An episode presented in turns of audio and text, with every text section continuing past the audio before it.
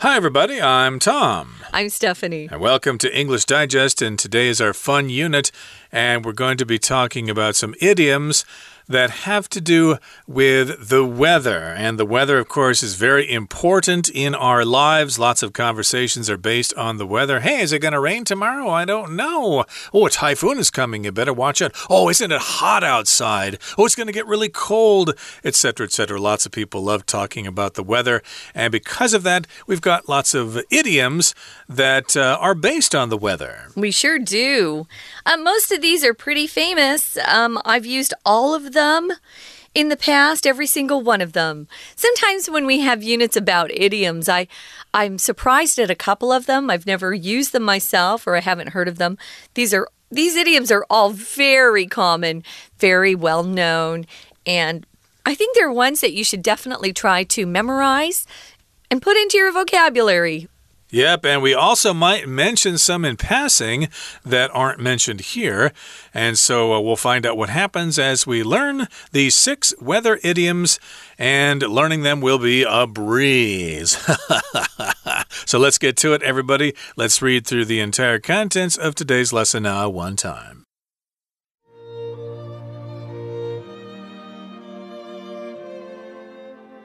Idioms are fun in all kinds of weather. So here are a few classics to add to your vocabulary.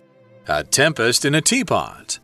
A tempest, meaning storm, in a teapot refers to a small problem that's grown into a larger issue than necessary.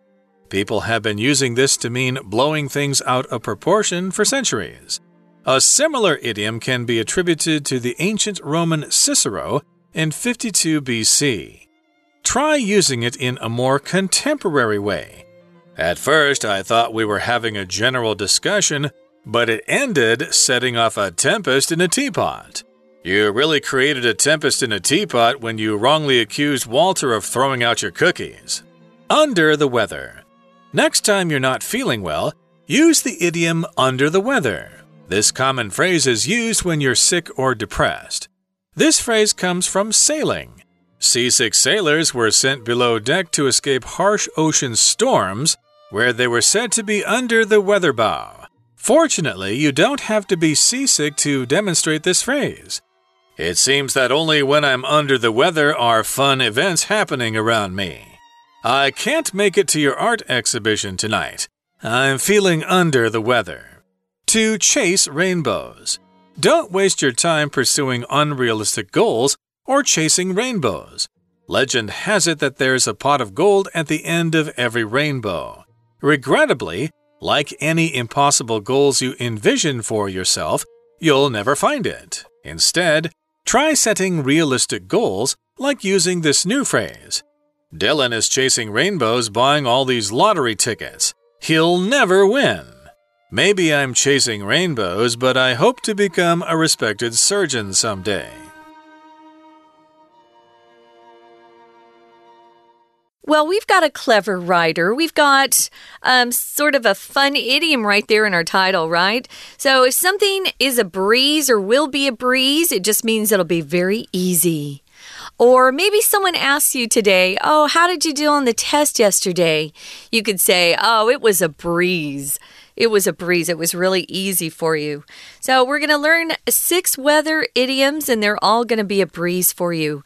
So, you want to incorporate them into your vocabulary, mix up your uh, idioms a little bit, make it more fun for you. Here's a classic, classic meaning it's been used and is popular still. It's been used for a long, long time, a classic. So here's one a tempest in a teapot. A tempest is a storm. And if you think about a storm happening in a teapot, it seems kind of uh, kind of silly, kind of ridiculous. Well, a tempest in a teapot means someone's exaggerating things or blowing things out of proportion. That's another phrase we use quite a bit. So, a tempest or storm. Um, in a teapot refers to a small problem that's grown into a larger issue uh, than really was necessary if people had just acted appropriately. Sometimes a problem can start out small, but if you don't uh, confront it and deal with it immediately, it keeps growing and growing. So you don't want that to happen. A tempest is kind of an old fashioned word, guys. You won't see it unless you read some Shakespeare, perhaps. Shakespeare liked to use the word uh, tempest, but uh, a tempest in a teapot. Do you use this expression yourself, Tom? I know what it means, but I tend to use another phrase that doesn't have anything to do with the weather. It's called making a mountain out of a molehill. Okay, 小题大做, as you say in Chinese. Mm -hmm. uh, yeah, just making a big deal out of something that really isn't such a big problem. So, yeah, you can say this a tempest in a teapot to make a mountain out of a molehill. But again, it means taking a small problem and making it into a bigger problem than necessary. And people, again, have been using this to mean blowing things out of proportion. Uh, that's another way to explain to say this. Oh, Lisa, you're blowing things out of proportion. You're just making a mountain out of a mole a molehill. It's a tempest in a teapot. And yes, proportion is a ratio. So if you blow things out of proportion, that means, well, it's not as big a problem as the situation dictates, okay? It's just a little problem. Yes, it's a problem, but it's not as big as you said it is. Proportion, again, is like a ratio. Yeah, and proportion here also refers to what the correct relationship between things should be, the size it should be, uh, the shape of it. Um, you could say the amount of icing to the cake is out of proportion. There's way too much icing uh, for the amount of cake that you have. So, anytime you blow things out of proportion, you make it a bigger deal than it really should be. Um, that happens quite a bit if people exaggerate the problem or they just, you know, they don't handle things. Um, you know, calmly. Uh, they get too angry and it becomes a bigger issue than it really should have been. So, a similar idiom uh, can be attributed to the ancient Roman Cicero in 52 BC. Uh, Cicero, of course, was a very, very ancient Roman politician. He was known as someone who gave great speeches, or as we call people who speak well, orators. Orator, O R A T O R, orator. He was uh, considered to be a really good writer as well. Of course, you'd have to read uh, what he wrote in Latin to understand that. It's been translated, of course, but Roman Cicero, he was an ancient Roman. So try using this phrase in a more modern or contemporary way. That's what contemporary here means. It just means it belongs to the present time. The synonym, of course, is modern. So, what's the first example, Tom? Well, the first example is at first, I thought we were having a general discussion, but it ended setting off a tempest in a teapot. So, yes, if you had a meeting uh, in the office and you were having a general discussion, but hey, somebody kind of started focusing on a small problem and they just wouldn't let it go, so it ended or ended up setting off a tempest in a teapot. So, yes, set off here just means it started something and then it was difficult to stop it. Uh, you you can set off uh, on a journey. Hey, we're driving down to Kaohsiung this weekend. We set off at 7 o'clock this morning so we could get there before noon. You also set off firecrackers. So, if you want to uh, get the firecracker to spark and to make that noise, that big sound, you want to uh, put a flame to it. So, you set off firecrackers or set off fireworks. We use set off to talk about that too. It just makes something start happening uh, to set off. Here, they set off a tempest in a teapot. They didn't mean to make it happen, but it just did. Sometimes that happens when uh, the wrong personalities get involved in something. Sometimes little problems can become quite big or can uh, be blown out of proportion. The next one is you really created a tempest in a teapot when you wrongly accused Walter of throwing out your cookies. Yeah, so if you accuse someone of doing something, uh, perhaps before you have all the facts, sometimes it can lead to a big argument. Maybe Walter is innocent and he decides he doesn't like you anymore. So, um, maybe losing some of your cookies was kind of a small deal, but now you've lost a friend because you accused him of throwing them out. So remember, tempest in a teapot is a, a an issue that started out small but has allowed to be blown out of proportion, become bigger than it should have been. Me indeed. Okay, so there you have it a tempest in a teapot. Now let's talk about another phrase under the weather or to be under the weather. Next time you're not feeling well, use the idiom under the weather. Okay, this common phrase is used when you're sick or depressed. Uh, yes, you can be sick, you don't feel well, or you can be kind of depressed. Maybe uh, you lost your pet cat, or you failed a test, or something like that, or your parents yelled at you, or something. So, yeah, you're kind of depressed. You could say that I'm under the weather. Usually, though, for me, uh, I only use this when I'm actually not feeling well physically. I have a stomach ache, I've got a cold, I'm, I'm feeling under the weather. Yeah, me too. I don't use this to talk about being depressed or very sad or feeling blue. Um, if I called in and uh, called into work and said, "Oh, you know, I'm I'm feeling under the weather, but I was really just kind of very sad," I don't think my boss would uh, take that as an excuse. So, yeah, if you're under the weather, you're not feeling very well. Where does this phrase actually come from? We're going to talk about that later after we listen to our Chinese teacher. So stay tuned. We'll be right back where we'll continue talking about what under the weather means and how it's used. 听众朋友，大家好，我是安娜。我们常说啊，跟人家聊天的时候啊，尽量避开 education 教育、politics 政治。那到底要聊什么呢？其实聊天气是最保险的。不过，我们今天不是要跟大家聊天气，而是要跟大家聊有关天气的几个实用的片语。好，那今天的第一个片语呢，就是 a tempest in a teapot。诶，这上面没有天气耶，有哦。这个 tempest 其实就是所谓的。暴风雨 （storm） 的意思，所以其实 a tempest in a teapot 指的就是小问题居然发展成为一个大问题，而且重点是它根本就不应该发展成大问题。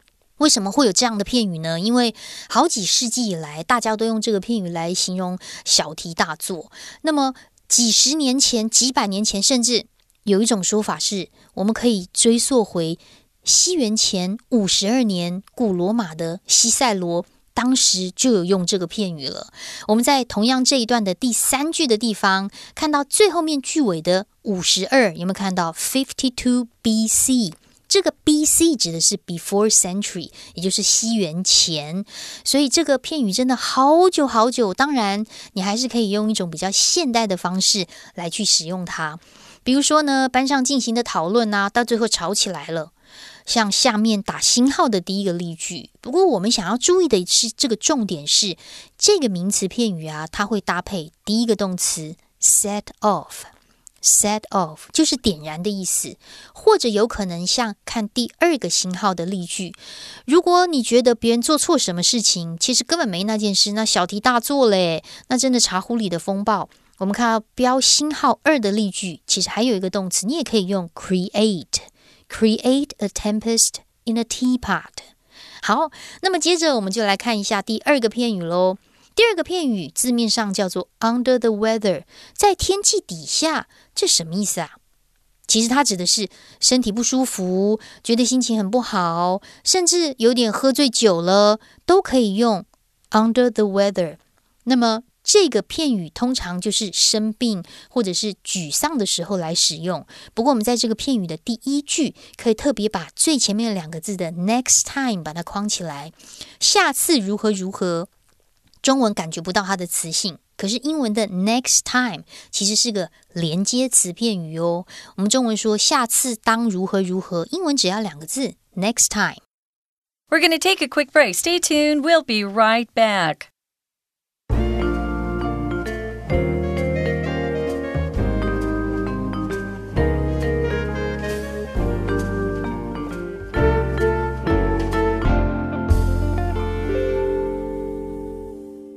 Okay, let's continue to talk about the phrase under the weather. And again, we said that it's mostly used when you're feeling sick. Some people might use it when they feel depressed, but most people use it when they feel ill or sick. And the phrase comes from sailing. Okay, so that's where this phrase came from. It comes from people who work on the ocean. Uh, seasick sailors were sent below deck to escape harsh ocean storms where they were said to be under the weather bow. Uh, the bow, of course, I think is the front part of the boat, It the is. bow, and then Mm-hmm. the back part is the stern. So, yes, indeed, if you're seasick, uh, that means 晕船, as you say in Chinese. You just don't feel well because of the boat moving around and stuff like that. You feel seasick. Lots of people get seasick when they take the boat from Taidong out to Green Island. They get seasick on the way there. And so, if you're seasick, you get sent below deck. You're not on top, you're below deck because you want to escape those harsh ocean storms. If something's harsh, it's severe, it's bad, it's damaging.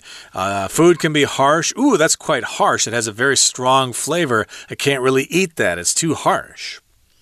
Harsh can also mean someone who is speaking in kind of a mean way to you, not a kind way. Wow. Ooh, you're so harsh. Um, or maybe you're disciplining someone who has done something wrong. You can be too harsh if you're too mean or too strict with someone, too harsh.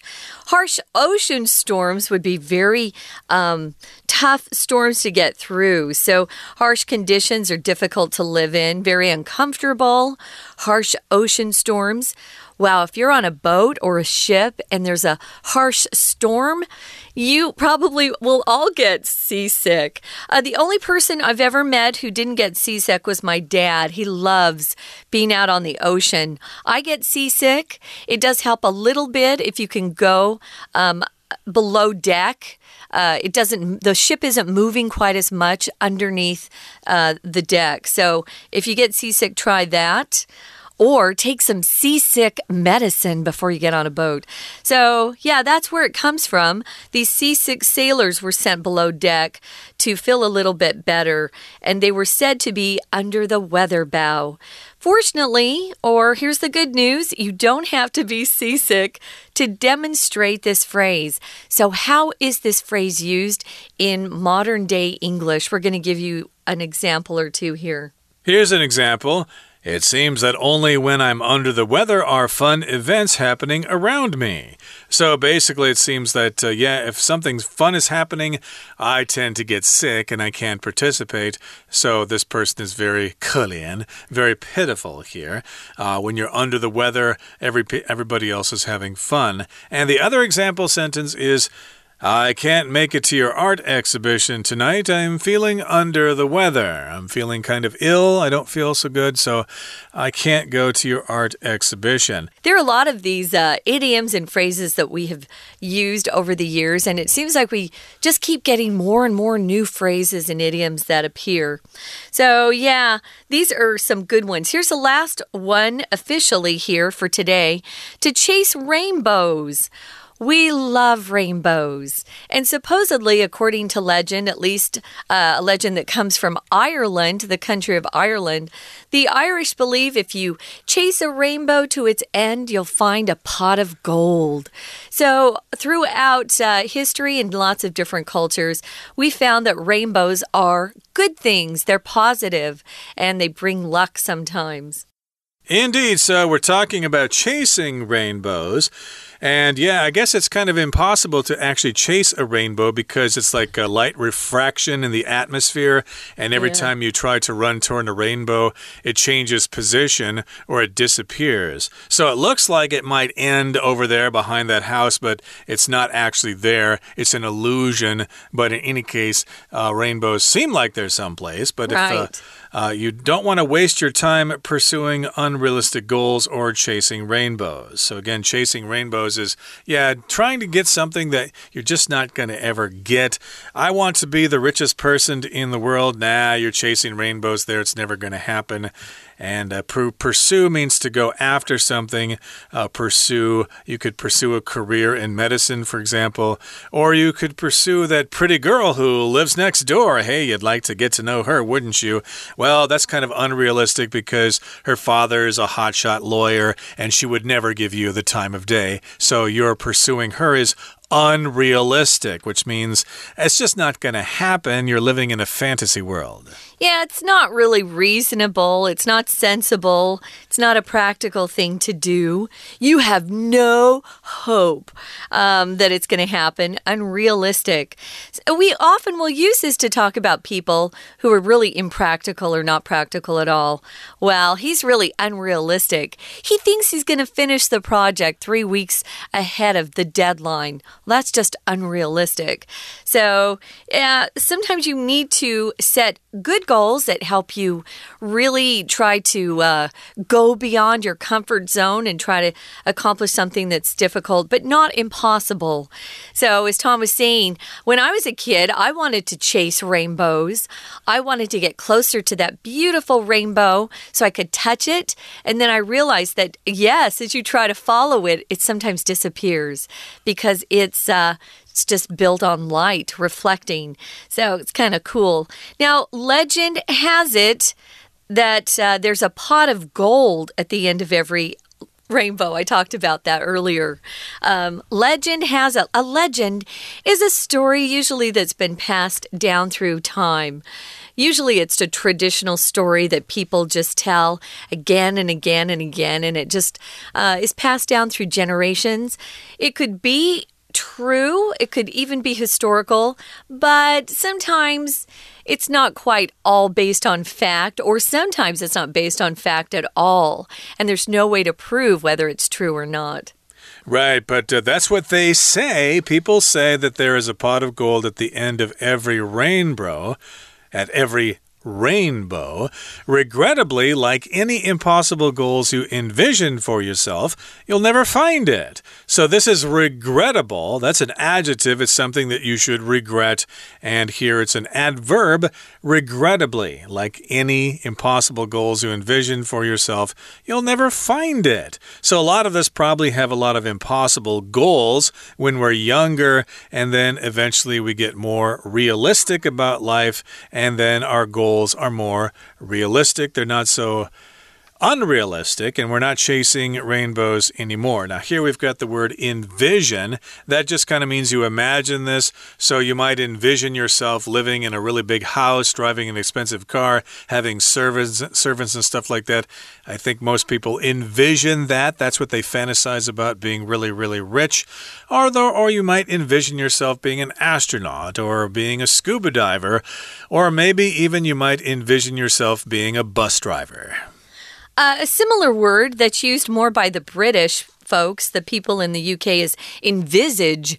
I didn't think that that was a, a word we used at all until I was watching some British television shows, and they they kept saying, "I envisage this when I finish uh, finish the skirt that I'm sewing." It was a sewing competition I was watching, and I thought, "Envisage what?" Yeah, so Americans will say envision, uh, the Brits will say envisage, envisage. So you should get used to both of those, especially if you plan on going to the UK to study. So um, I want to say, though, it's not bad to set really high goals. Um, I think it will make you stretch and become better than uh, you normally would. Most of us, if we don't have goals, we just settle. We don't really push ourselves to achieve a whole lot. So Try setting realistic goals, but make them difficult to achieve so that you stretch yourself. Uh, here are two phrases using this particular idiom. Here's one Dylan is chasing rainbows, buying all those lottery tickets. He'll never win. Yeah, some people are chasing rainbows if they're buying a lot of lottery tickets. Uh, they hope to win the big jackpot. I wish them luck, but don't waste all your money buying lottery tickets. And the last example sentence we have for you here today says Maybe I'm chasing rainbows, but I hope to become a respected surgeon someday. Yeah, maybe you are chasing rainbows. Medical school is quite difficult, and lots of people would like to become respected surgeons. So it may be more difficult than you imagine, but hey, if that's your dream, go for it. Okay, that brings us to the end of our discussion for today. Here comes our Chinese teacher. 那当然，这个片语呢，到底是怎么样来的？它其实是来自 sailing，它是来自于航海。